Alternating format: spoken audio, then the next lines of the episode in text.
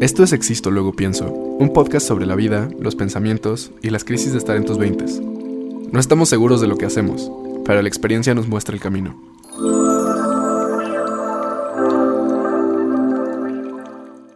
¿Qué onda? ¿Cómo están? Bienvenidos a Existo Luego Pienso. Una semana más, un capítulo más, capítulo 33, me parece. Qué emoción. Y bienvenidos a mi cuarto. Y la razón por la que hoy ustedes y yo estamos en mi cuarto es porque Chen está en Colombia y nos toca grabar solos esta vez. O sea, no pasa nada, es parte de el plan. Alguna vez lo hablamos, Chen tiene que viajar mucho por trabajo y pues a veces toca que pase esto, que yo tengo que grabar solo o que ella tiene que grabar sola. Pero el chiste siempre ha sido poder sacar un video a la semana para que lo puedan ver ustedes, para que puedan compartirnos qué piensan de los pensamientos que tenemos. Y pues yo les quiero compartir este pensamiento que traje toda la semana pasada. Pero como no está Chen y siempre que grabo estos capítulos solo, me dan... Me da curiosidad saber cómo qué piensa ella. dejen sus comentarios en la caja de aquí abajo de los comentarios si lo están viendo en YouTube. O si lo ven en Instagram, igual comenten como qué piensan cuando se encuentren los reels por ahí en su feed. Y creo que en Spotify no se puede dejar comentarios, pero aún así, o sea, déjenos, háganos saber qué piensan de esta idea porque es muy interesante y el punto de este canal siempre ha sido abrir el diálogo al, respecto de ciertas ideas. Y pues la neta está súper divertido poder hacer esto. Y pues sin más preámbulo, la idea que quiero compartir el día de hoy es que el ego no es tu enemigo. Y a ver, o sea, viene desde un viaje que he tenido por los últimos cuatro o cinco años en mi vida donde la mitad de ese viaje se trató acerca de deshacerme de mi propio ego. De hecho, me obsesioné mucho con este concepto de el ego y el orgullo y la humildad, o sea, y todo lo que se desprende de ambas, porque todos los últimos cuatro años he escuchado que el ego es el enemigo. Y justo yo compré esa narrativa y dije como, sí, ¿qué tal si mi ego es mi propio enemigo? Y yo tengo que vencerlo, yo tengo que ganarle. Entonces, eso me llevó a leer varios libros, pero el que más destaca es justamente un libro que se llama El ego es el enemigo, de Ryan Holiday.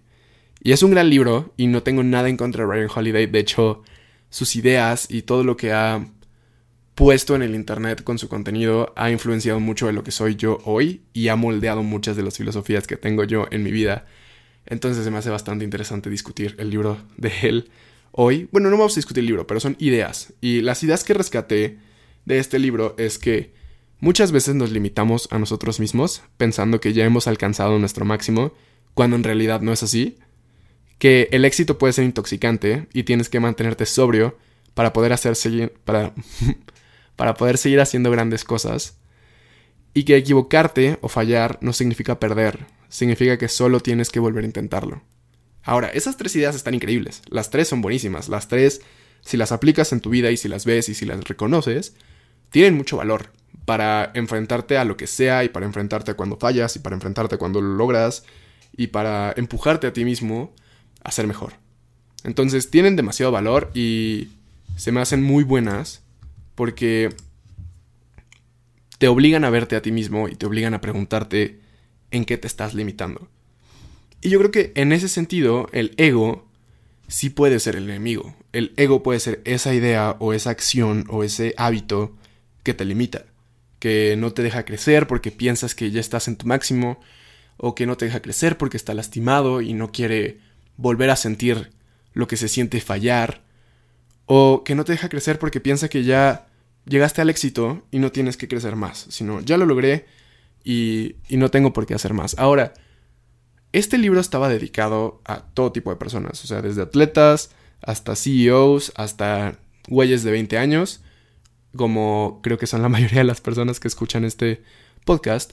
Y justamente, o sea, adaptándolo a mi vida, lo que yo descubrí fue que, a ver, o sea, todavía no alcanzamos mucho éxito en nuestros 20. Y sí, sí, la neta que chido, pero yo creo que en los 20 somos potencial puro y la forma en la que más nos puede afectar nuestro ego es en la primera, pensando que tienes todo para ser bueno y que eres mejor que los demás, pero todavía no tienes las oportunidades para demostrarlo.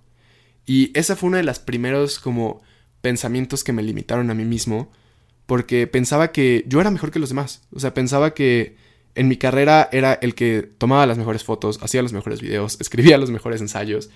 Y realmente no.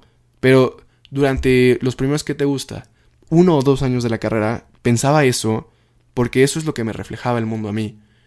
Y luego me di cuenta que no tenía que compararme como con la persona que está al lado de mí, sino tenía que compararme conmigo mismo. Y eso me lo dijo un mentor. Mucho, o sea, fue una plática muy ruda porque recuerdo que habíamos llegado tarde para una grabación y yo pensaba que no había ningún problema porque me iban a esperar a mí para grabar porque yo era el mejor y me necesitaban a mí para grabar el proyecto. Resulta que no es cierto porque había muchas más personas que también sabían utilizar una cámara como yo y eso me llevó a tener el regaño de mi vida por un maestro que me dijo que todavía no era tan bueno como creía que era y que todavía me faltaba mucho por aprender y que todavía podía hacer más. Y me dijo que lo que me estaba limitando a mí mismo era esa creencia de que era mejor que los demás. Y en ese momento tuve una un shock de realidad tan grande porque pensé que yo era el mejor de todos y resultó que no era verdad y que eso me estaba previniendo de crecer y de aprender más y de realmente mejorar mis habilidades. Entonces aprendí que no tenía que, compararme con los demás, pero que tenía que compararme conmigo mismo. Y eso fue muy loco porque me abrió los ojos para poder entenderme mejor. Y me llevó justo a este viaje que les estoy platicando de entender mi ego, ver dónde me estaba lastimando o limitando y después cómo enfrentarlo. Pero antes de hablar cómo enfrentarlo, hablamos un poquito del efecto Dunning-Kruger en alguno de nuestros capítulos con Chen. Y creo que es muy importante sobre todo en nuestros 20 o cuando vamos empezando cosas o cuando estamos desarrollando nuevas habilidades, tener en mente este efecto Dunning-Kruger. Porque es muy peligroso. O sea, no peligroso en el sentido de que te vaya a hacer daño físicamente, sino peligroso en el sentido de que te va a limitar en el crecimiento y en las lecciones que puedes aprender. ¿Y a qué me refiero con eso? Cuando tú estás aprendiendo algo, el efecto Dunning-Kruger dice que Tú, aprendes poquito y piensas que ya lo sabes mucho. Un ejemplo sería claramente la fotografía. Si ninguno de tus amigos sabe de fotografía, tú aprendes un poquito de fotografía y claramente sabes más de fotografía que el promedio de tu grupo.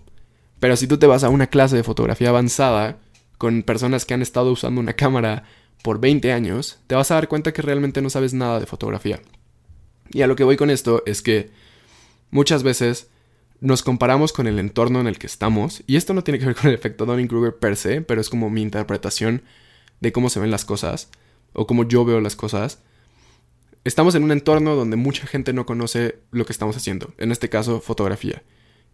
Y tú llegas y les enseñas como, mira lo, que sé hacer con la cámara, puedo hacer que se desenfoque el fondo, puedo hacer que sea más oscura, que sea más brillante, que parezca barrida. Y, y toda la gente dice como, wow, tienes una habilidad muy chida, qué padre y tú te la crees y te la compras, y porque realmente a los ojos de ese entorno es algo raro, es algo que no todos pueden ver. Pero una vez que te pones en el salón con personas que han tomado fotos por 20 años, te das cuenta que hay muchas más cosas alrededor de la técnica fotográfica que todavía no aprendes. Y lo interesante es que esas personas que llevan 20 años haciendo fotos lo saben y saben que aún no saben nada o que no saben todo completo o que lo que tienen que hacer es seguir aprendiendo.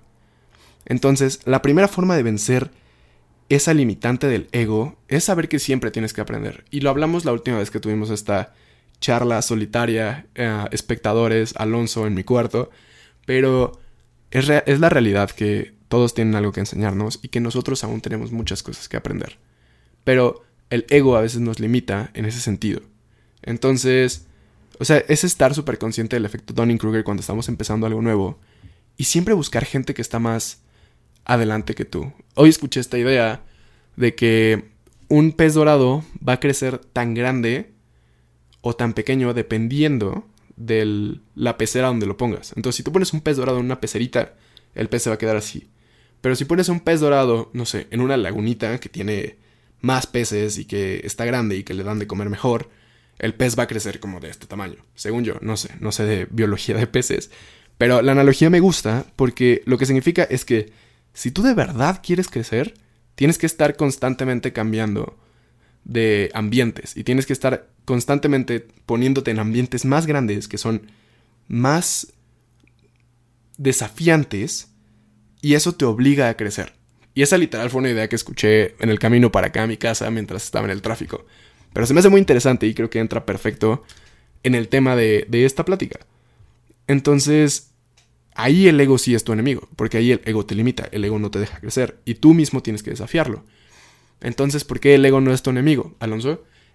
y aquí va la idea que he estado desarrollando el último año porque realmente creo que mucho del discurso alrededor de suprimir el ego, de hacerlo más pequeño, de no escucharlo, creo que está mal, porque el ego es una parte de ti y no es necesariamente malvada.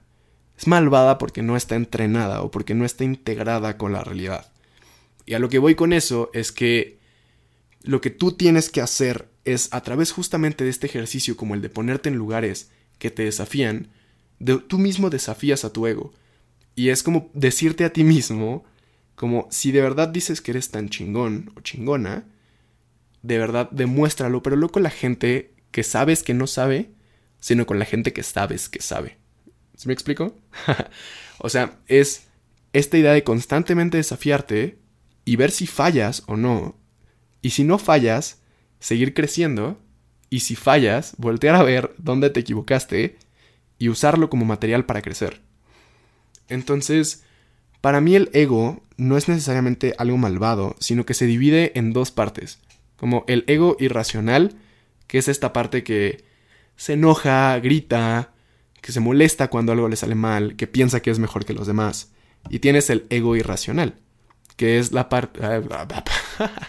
ok, voy a tener que cortar eso. Ah. Bueno, entonces para mí el ego se divide en dos partes. El ego irracional, que es la parte que se enoja, que piensa que es mejor que los demás, y es la parte que te limita realmente. Y luego tienes el ego racional, que es la parte que tiene evidencia de que realmente eres bueno. Entonces, en el ejemplo de nuestro salón de fotógrafos, una persona que piensa que es bueno, pero solo lleva seis meses usando una cámara, pero piensa que es mejor que todas las personas que están en ese salón, tiene ego irracional. Porque realmente su única evidencia es que él lo piensa y en su cabeza él es el mejor. Pero una vez que enfrentas esa teoría con la realidad, te das cuenta de que no es cierto, porque hay personas que llevan más tiempo estudiando la fotografía que esta personita. Y la otra persona, los maestros, por así decirlo, los que llevan, llevan 20 años haciendo fotografía, tienen un ego racional porque saben que saben y porque tienen evidencia de que lo han hecho. Pueden que tengan un cuerpo de trabajo de 20 años que demuestre que de verdad dominan la fotografía. Y aún así, su ego racional sabe que tienen que seguir aprendiendo. Esto es obviamente como un ejemplo súper idealizado, ¿no? Porque obviamente puede haber gente que lleva 20 años haciendo fotografía y piensa que son mejor que cualquiera. Pero tienen evidencia. Y eso es lo importante. Lo importante para definir el ego no como tu enemigo, sino como tu amigo, es la evidencia. Porque una vez que tú te demuestras a ti mismo que tienes las capacidades para superar retos y para enfrentarte a la realidad, te das cuenta de que de verdad tu ego puede alinearse con la realidad. Entonces, es esta práctica de constantemente desafiarte a ti mismo y fallar y equivocarte y cagarla hasta que alineas tu ego con la realidad. Y te das cuenta de que si pasa tal situación, puedo resolverlo. Y si no lo puedo resolver, puedo aprender cómo resolverlo y vas generando esta confianza en ti mismo. Entonces, o sea, como que muchas veces, como que usar la palabra ego es muy, tal vez muy técnico, tal vez muy de psiquiatra, tal vez muy de psicólogo, que aquí la psicóloga es Chen, no yo. Yo solo soy alguien que le gusta hacer videos y que le gusta pensar y que le gusta platicar.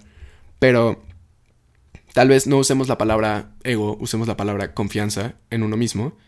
O en inglés me gusta mucho la palabra confidence, porque como que en una, en una sola palabra define lo que es ese sentimiento, de estar seguro de ti mismo, de tener autoestima, de quererte a ti mismo y de saber que puedes superar cualquier prueba que te lance la vida. Ahora, ¿cómo puedes generar eso? Y eso realmente es desafiándote a ti mismo, es poniéndote en situaciones. Si la persona que está en el salón de clases con los maestros de 20 años haciendo fotos, se desafía a sí mismo y dice, ok, Tal vez no me quiero tardar 20 años en llegar a ser un maestro de la fotografía, lo quiero hacer en 10 o en 5. Pues obviamente tiene que saber que tiene que poner tres veces o cuatro veces la cantidad de trabajo que ellos pusieron alrededor de 20 años pero en menos tiempo. Y eso significa que tiene que obsesionarse con algo y tiene que equivocarse más seguido para aprender más rápido, porque los errores y las equivocaciones, el ego irracional va a pensar que son la peor cosa de tu vida, que es la razón por la que fallaste y que es la razón por la que no puedes crecer y jamás lo va a querer voltear a ver. Pero el ego racional sabe que tal vez que te hayas equivocado no es que no significa que tú estés mal, sino que realmente solo te equivocaste y puedes aprender algo de ese error y vas creciendo.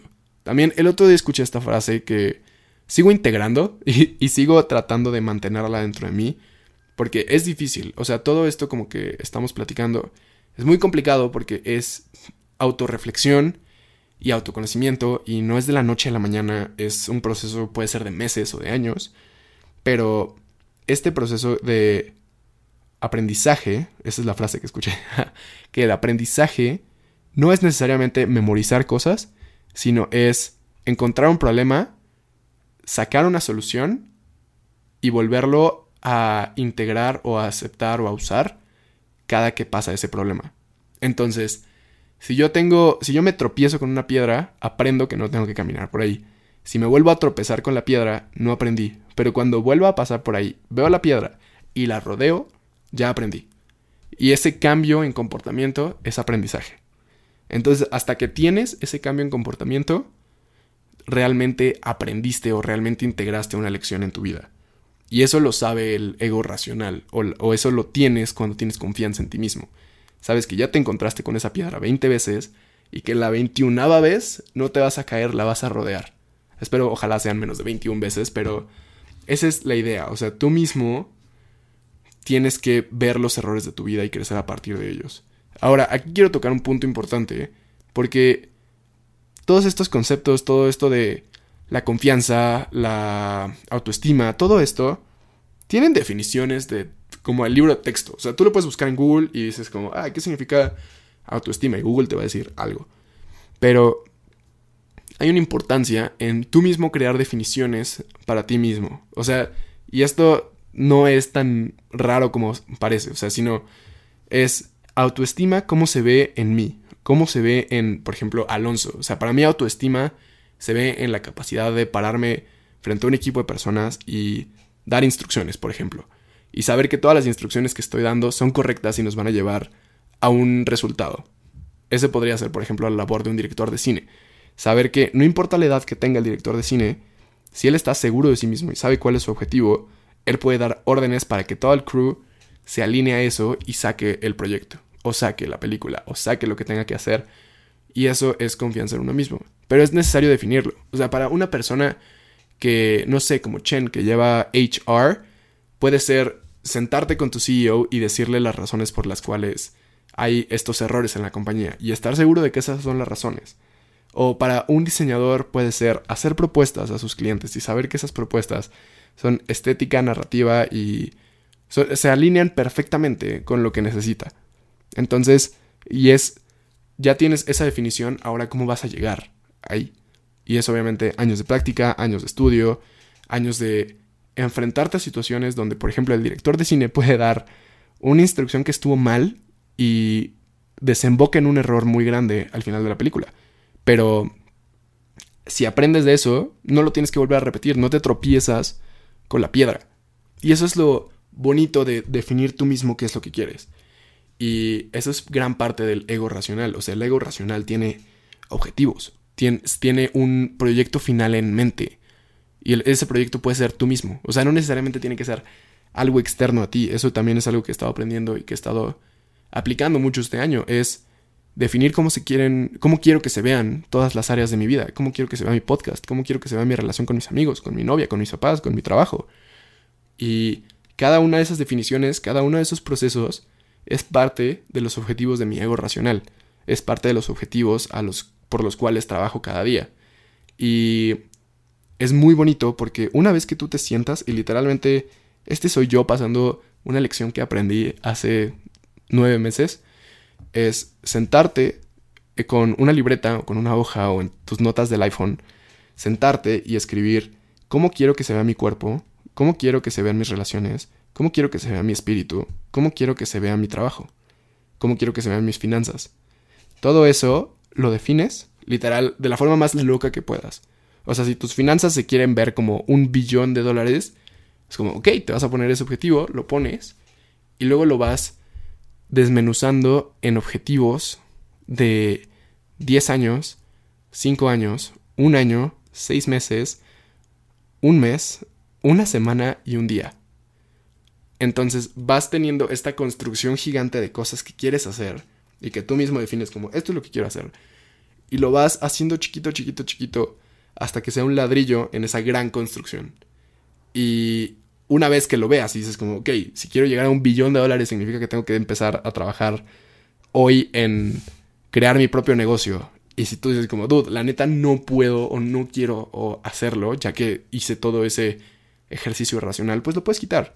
O sea, no tienes que cumplir todas las metas que te propones, porque pueden cambiar, y tus opiniones pueden cambiar, y tus ideas pueden cambiar. Eso es parte del ego racional, o sea, darte cuenta de que puedes cambiar y puedes seguir siendo tú mismo porque estás construyendo ese proyecto que eres tú. Y si algo deja de alinearse con ese proyecto, lo puedes sacar. Y no hay ningún problema, pero siempre tener ese objetivo en mente. Eso es súper importante. Es acordarse de que el ego racional está fundamentado en algo. Un proyecto, en un corpus de evidencia si ya te tropezaste 20 veces con la misma piedra, pero ya aprendiste esa lección 20 veces, tienes evidencia de que la 21 vas y ya no te caes y si la rodeas, tienes evidencia de que puedes superar ese obstáculo. Entonces, realmente es recordar eso y enfrentarte a tus errores y crecer a partir de ellos. Creo que lo que más me dejó ese regaño que tuve con mi profesor es que no me tengo que comparar con los demás. Me tengo que comparar conmigo mismo porque yo conozco mis límites, yo conozco mis situaciones, yo conozco mi contexto y yo conozco mis habilidades. Y una vez que supero mis errores, también conozco las evidencias que tengo para superar esos errores. Y eso es bellísimo porque empiezas a crecer y empiezas a enfrentarte a problemas más grandes con la confianza de que sabes recuperarlos. Y quiero cerrar con esta frase que lo leí, o es más o menos una parafraseada de un tweet que leí de un chico que se llama Dan Coe, que es muy bueno, se los recomiendo mucho. Pero dice, nuestro trabajo no es eliminar el ego, sino integrarlo a través del esfuerzo y el trabajo hasta que esté a la par con la realidad. Y el claro ejemplo de esto es cuando te sientes orgulloso de algo en lo que pusiste mucho esfuerzo. Ahora imagínate sentir eso toda tu vida, que todos los días te levantes y sientas esa confianza de decir, soy un chingón, no porque tengo delirios de grandeza de ser un chingón, sino porque de verdad lo soy y porque de verdad he generado resultados en mi vida que me lo demuestran. Eso está bastante increíble y definitivamente es uno de mis objetivos en mi propia vida, el poder desarrollar esta confianza y este corpus de evidencia que te muestra que puedes enfrentarte a cualquier cosa. No tienes que tener una compañía de millones de dólares, no tienes que tener cinco libros escritos para decir soy un chingón, sino es esa propia habilidad de enfrentarte a la realidad y crecer a partir de tus errores. Eso es el ego racional y por eso el ego no es tu enemigo, porque el ego se va integrando con tu identidad y se va haciendo más fuerte y te va guiando hacia tus objetivos. Y realmente lo reitero a mí mismo porque a veces se me olvida. O sea, el ego no es un sentimiento de superioridad. El ego es un sentimiento de confianza en ti mismo. El ego irracional es para los demás, el ego racional es para ti. Y eso es un amor al esfuerzo y a la lucha y que sabes que puedes prevalecer a, pesar de cualquier cosa. Y eso es bellísimo. Y si puedo dejarte eso para esta semana, es que lo busques. O sea, que busques esa confianza en ti mismo y que te des cuenta de que realmente puedes enfrentarte a cualquier problema y hacerlo mejor y aprender de él y ser mejor no en comparación a los demás, pero en comparación a ti mismo. Ser mejor a partir de los propios retos que tú te pones y a partir de los propios retos que te avienta la vida y saber que los puedes enfrentar y que vas a prevalecer. Eso es bellísimo y eso sería todo de mi parte por el capítulo solitario de esta semana. Espero que les haya gustado. Cuéntenme qué piensan de estas ideas. Cuéntenme si les gustó, si no están de acuerdo, si están de acuerdo. Yo feliz de escucharlos. Y esperemos pronto estar de nuevo Chen y yo platicando aquí. Esperemos que regrese pronto a Colombia para seguir hablando estas ideas, seguir hablando de más ideas, Si les gustó, denle like, suscríbanse, comenten, compartan en redes sociales. Si les gusta alguno de nuestros reels, nos encanta verlos en sus stories. Si les gusta algún TikTok, por favor guárdenlo para que luego vuelvan a escuchar esas ideas y digan como, güey, hoy se me olvidó, pero tengo estos TikToks guardados que me van a recordar estas cosas que soy y que quiero en mi vida y estas lecciones que me han servido. Entonces, pues nada, eso es todo de mi parte. Tengan una linda semana, un lindo lunes y nos vemos la próxima semana. Adiós.